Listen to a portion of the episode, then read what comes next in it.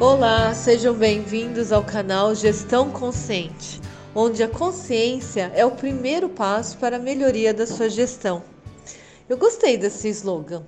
O que vocês acham? Me dê suas opiniões também. Ontem eu te convidei para fazer aquele exercício de empatia, a fim de ajudar na visualização das necessidades do cliente. Alguns conseguem mais, outros menos, mas todos têm essa capacidade de criação de visualização. Aproveite esta técnica que serve para se colocar no lugar de qualquer um, qualquer um mesmo. Filhos, marido, esposa, enfim, brincadeiras à parte, mas o que explica essa possibilidade de se colocar no, no lugar do outro? Quer saber mais? Uh, eu vou dando, tá? Essas pílulas diárias, diariamente e nós vamos aprofundar nesses assuntos posteriormente, tá? Porque hoje eu vou voltar no tema de ontem para dar continuidade. O que você faz depois de colher esses dados? Já fez um exercício de empatia e agora? O que eu faço?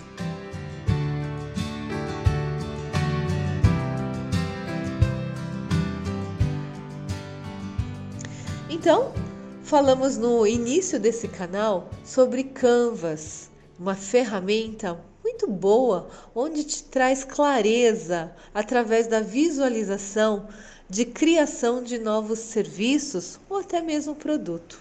Né? E como usá-lo? Eu estava nessa sequência de demonstrar o funcionamento dessa ferramenta mas eu percebi que estava muito vago e muitos tiveram dificuldade de colocar no papel. Né? Então, o que eu pensei? Eu quero te ajudar um pouco mais. Eu sou de artes gráficas também e penso em deixar impresso. E se você me pede, eu vou colocando no, nos correios conforme essa necessidade, tá bom? Então vamos combinar assim?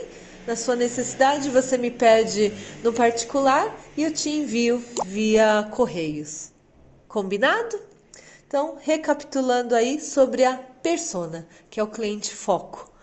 Como você vai puxar essa persona se eu, ontem eu te pedi para puxar a curva ABC dos produtos, naquele, naquela categoria de ranking de produtos mais vendidos? E se você não tem esse cadastro do cliente, como vai fazer? Faremos da mesma forma, tá? Só que de forma fictícia. Pensando neste produto ranking por período, se for estrategicamente bom para você, continuar trabalhando com esse item onde você tem um relacionamento muito bom com este fornecedor desse produto de forma saudável, a mercadoria nunca falta na loja, você recebe pontualmente.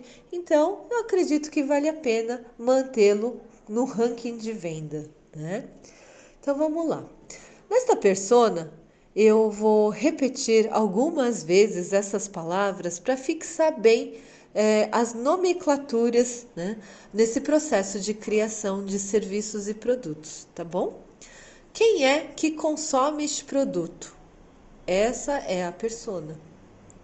Batize com nome, coloque o nome mesmo de verdade. Estipule a idade aproximada de quem consome este produto, defina o gênero, defina o estado civil, defina o nível social também. Defina os lugares que essa pessoa pode frequentar. Defina quais são os bens materiais que ela tem. Defina se ela tem filhos, né? E suas idades respectivas, tá bom? Para que tudo isso você deve estar se perguntando? Dessa forma, novamente, se colocando-se como ela ou como ele e montando essa jornada Comece a se questionar, em cima da visão que você teve no exercício, o que poderia ter, ter de serviço e agregar valor a, a essa pessoa, a esse cliente foco. Como estamos definidos, se o serviço é, a ser gerado terá sucesso, precisará fazer levantamentos de custo, sim. Qual é a grandeza deste valor gerado? Ajudará muito o cliente ou pouco? coloque para teste, experimente e veja se os resultados em cima dessa métrica. Assim, precisará, neste caso, é, colocar em prática e validar. E essa métrica normalmente está no sistema. Se no período você colocou para rodar esse serviço e viu que vendeu mais desse produto, então está funcionando. Tá meio confuso? Então eu vou usar o exemplo que saiu aqui no final de semana no curso. A persona é a dona Maria. Ela trabalha no shopping e sai normalmente às 17 horas de casa. Ela tem filhos, tá? E trabalhando no shopping de sexta-feira, a gente percebe que é um dia que ela pode se dar ao luxo de comer algo diferente, tá bom? O objetivo é aumentar a venda de pa pastéis, isso, de um quiosque do próprio shopping. E as outras donas Marias também trabalham nesse shopping. O serviço criado foi uma promoção somente para as donas Marias, que têm essas mesmas características que são as funcionárias do shopping, onde, ao levar o pastel para a família para a família toda, né? Pelo menos quatro unidades, ela ganharia também uma porção de churros. Então façam as contas. Quanto isso vai aumentar de faturamento? Se a meta é atingir 50 Donas Marias todas as sextas-feiras, comprando quatro, quatro pastéis, não considerando o brinde que é o churros, então seriam 200 pastéis a mais vezes R$ reais cada, 1.600 de faturamento total por semana, vezes quatro semanas, R$ 6.400 de faturamento a mais por mês. E aí, é bom? É possível? 50 donas Marias a mais comprando num único dia na semana.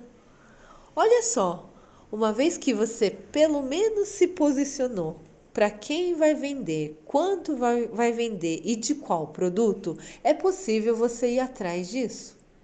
Certo? Isso só foi um exemplo. Legal, né? É possível ou não é possível aumentar seu faturamento? Isso foi apenas um exercício. Agora eu convido você a focar no seu segmento e fazer esse exercício que vale muito a pena.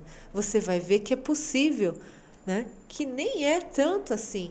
Ainda mais, continuando nesse exemplo, se você dividir em duas vezes na semana, são só 25 pessoas a mais. É possível, não é?